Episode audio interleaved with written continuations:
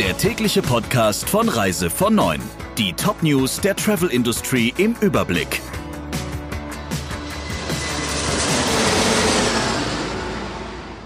Schönen guten Morgen. Mein Name ist Friederike Breyer und heute starten wir in die erste Folge unseres Podcasts. Ab sofort erhalten Sie jeden Morgen zum ersten Kaffee die Top News der Reisebranche zum Hören. Wir informieren Sie Montag bis Freitag über die wichtigsten Themen der Travel Industry, immer ab 6 Uhr in der Früh. Die ukrainische Linienmaschine mit 176 Menschen an Bord ist aufgrund eines Irrtums abgeschossen worden. Das hat die iranische Regierung inzwischen eingeräumt. Das Flugzeug sei vom Militär fälschlicherweise für einen Marschflugkörper im Anflug auf eine strategisch wichtige Militärbasis in Teheran gehalten worden, hieß es. Laut der ukrainischen Fluggesellschaft standen die Piloten der Maschine bis zum Schluss mit dem Kontrollturm in Teheran in Kontakt. Warnungen gab es nicht. Laut dem Fachportal Aero Telegraph waren vor der Unglücksmaschine noch acht Flüge in Teheran gestartet, darunter unter anderem Flug LH601 von Lufthansa nach Frankfurt.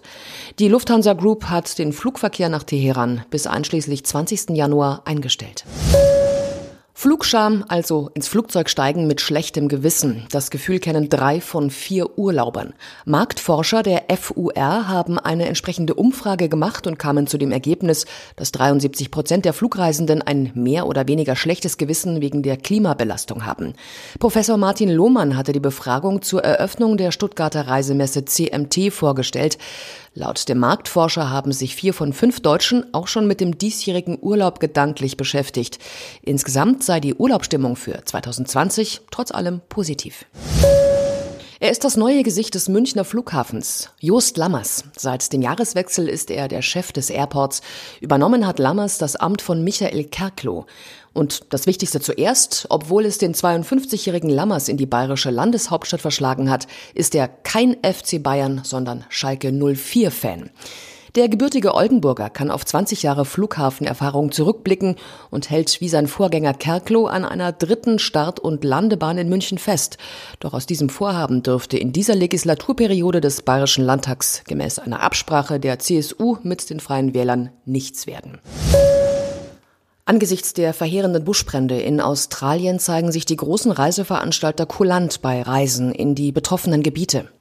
Der Touristik lässt einzelne Bausteine bis 15. Januar kostenlos umbuchen oder stornieren, wenn Leistungen wegen der Brände nicht erbracht werden können.